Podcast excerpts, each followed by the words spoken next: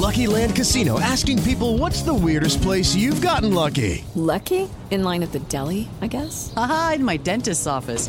More than once, actually. Do I have to say? Yes, you do. In the car before my kids' PTA meeting. Really? Yes. Excuse me, what's the weirdest place you've gotten lucky? I never win and tell. Well, there you have it. You can get lucky anywhere playing at LuckyLandSlots.com. Play for free right now. Are you feeling lucky? No purchase necessary. Void where prohibited by law. 18 plus. Terms and conditions apply. See website for details. 7 en punto, panorama informativo 88.9, información que sirve.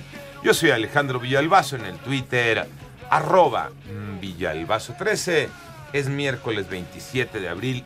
Y en nuestro México surrealista, escuchen esto, César Cravioto, senador de Morena, invitó a los gobernadores de los seis estados que tendrán elecciones el próximo 5 de junio a portarse bien si quieren recibir una invitación para servir en el exterior.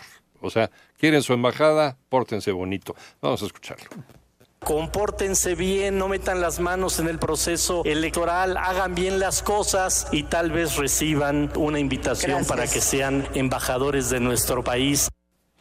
El mensaje se lo dirigió a los gobernadores de Quintana Roo, Carlos Joaquín González, de Hidalgo, Mar Fayad, de Aguascalientes, Martín Orozco, de Durango, José Rosa Saizpuro, de Tamaulipas, Francisco García Cabeza de Vaca y de Oaxaca, Alejandro Murat. Las siete con cuatro. Y en el panorama nacional, la Secretaría de Salud Federal reportó 1.190 nuevos contagios de COVID-19. En el país suman ya 5.735.115 casos acumulados de coronavirus.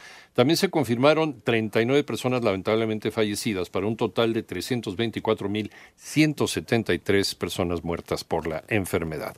En tanto, a una semana de cumplirse un año del colapso en la línea 12 del metro en Ciudad de México que dejó 26 personas muertas, familiares de las víctimas denunciaron a Grupo ICA y a las empresas supervisoras de la obra ante la Fiscalía General de Justicia de Ciudad de México por los delitos de homicidio doloso y lesiones. Un helicóptero de la Armada de México se desplomó cuando intentaba despegar de la pista en el Aeropuerto Internacional General Rafael Buelna Tenorio, esto es en Mazatlán, Sinaloa.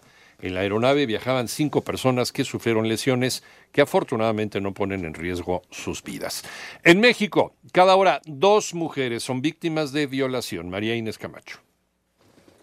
Las mujeres en México enfrentan un panorama complicado tan solo por ser mujeres o niñas, luego de que el feminicidio, homicidios dolosos, violaciones y violencia familiar han crecido. Por ejemplo, se cometen dos violaciones cada hora en el país, diez mujeres son asesinadas diariamente y las llamadas al 911 por violencia familiar reportan un incremento constante desde el 2018 y las carpetas de investigación crecen. Lo anterior lo informó la Coparmex al dar a conocer los resultados del monitor de seguridad sobre el tema de violencia de género. Al respecto, habla José Medina Mora, líder de Coparmex. Hoy, particularmente las mujeres están viviendo una situación de inseguridad y violencia que nos parece que es inaceptable. Cada día asesinan a 10 mujeres y 7 desaparecen en todo el país. México no puede seguir así. En tanto que Ignacio Manjarres Ayub, presidente de la Comisión Nacional de Seguridad y Justicia del organismo patronal, ¿Qué nos dice esto? Que son dos violaciones por hora. Gravemente dos violaciones por hora, lo que nos sucede en nuestro país. Para 88.9 Noticias, María Inés Camacho Romero.